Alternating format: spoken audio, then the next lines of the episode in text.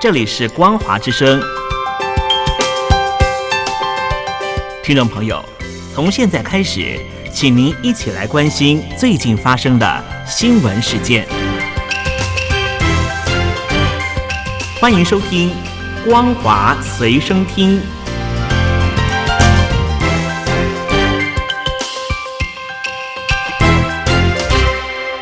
各位听众朋友好，欢迎收听本节的《光华随身听》，我是苏菲菲。首先带你来关心，澎湃新闻报道，广东省政府办公厅发布关于优化调整稳就业政策措施，全力促发展惠民生的通知。这项通知提出，鼓励吸纳青年就业，对今年一月一号以后招用毕业年度及离校两年内未就业大专院校毕业生登记失业的十六到二十四岁青年签订劳动合约，并为其缴纳失业、工伤、职工养老保险费一个月以上的企业，按每招用一人一千元的标准，给予一次性吸纳就业补贴或一次性。扩岗补助实施到今年十二月三十一号为止。通知表示，支持国有企业扩大招聘规模，使全省国有企业新招用高校毕业生规模不低于去年。不过，有关对企业雇佣青年补贴一千元的政策，网友的反应大多认为吸引力不够。微博上相关新闻的留言以及微信群组的讨论，包括。还以为是每月一千，原来是总共一千，就是鼓励雇佣一个月，拿了补贴之后解雇呗。企业差这一千元吗？等等。中国国家统计局发言人傅林辉在记者会上表示，八月起不再公布分年龄段的失业率，主要原因是经济社会在不断发展变化，统计工作需要不断完善。劳动力调查统计也需要进一步健全优化。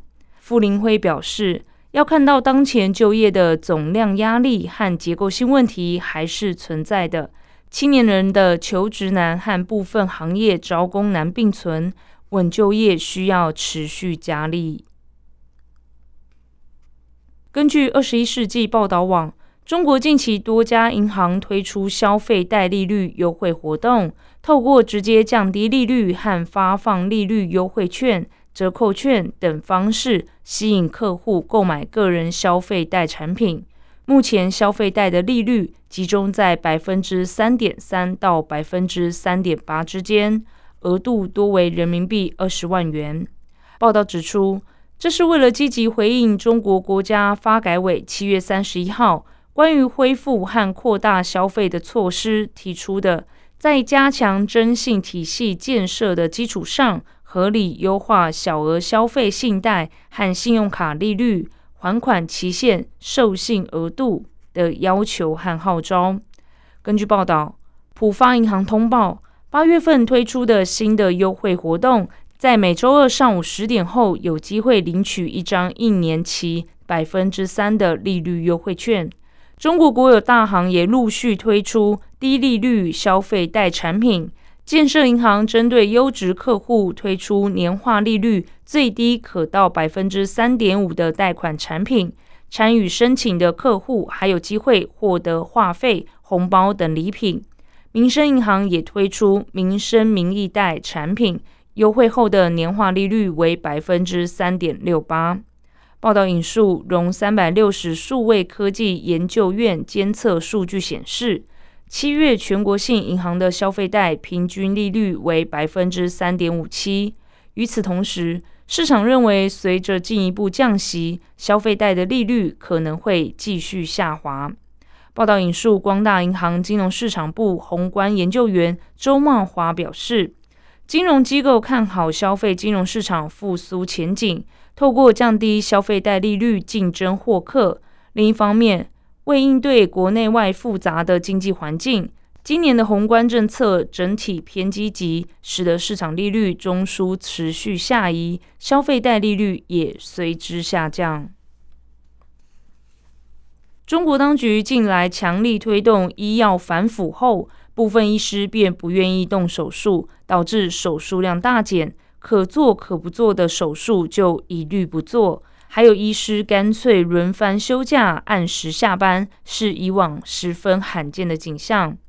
南方传媒旗下的《时代周报》报道，一名医药业务代表表示，现在情况非常紧张，不敢联系医院及医生，而对方更删了他的微信，导致公司代表只能原地休假。另一名实习医药业务代表则透露，他原本每天都要到医院报道帮忙业务。但八月四号却被告知不需要再去医院。在医药反腐风暴下，他打算工作到八月底就离职。报道引述位在湖南长沙的中南大学湘雅三医院李医师表示，最近医师确实都不愿意做手术。华南某省会城市三甲医院医师也指出。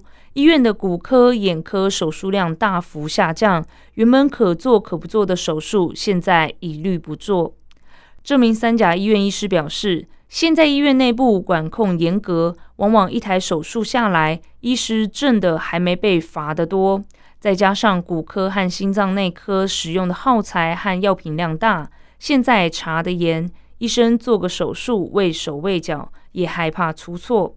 这名医师透露。如今各医院都有调查组进驻，审计账目、巡查院内，而一些科部的医师最近因此轮番休假、按时下班，在这之前十分罕见。接着带你关心国际消息，路透社易普所对全美进行为期两天的网络民调，收集了一千零五名成人的回应。包括四百四十三名民主党籍及三百四十六位共和党籍受访者，衡量精确度的指标信赖区间约为四个百分点。民调结果显示，大约百分之四十七的受访者表示，他们至少在一定程度上支持禁止在美国使用社交媒体应用程式 TikTok，但有百分之三十六反对这项禁令，有百分之十七表示他们不知道。除此之外，这项民调也发现，有百分之五十八的共和党籍受访者表示支持这项禁令，而民主党籍受访者赞同的比例为百分之四十七。这项民调还显示，在美中关系跌至数十年来最低点的时候，美国人对中国的全球影响力深感担忧。世界贸易组织 WTO 专家小组今天裁定。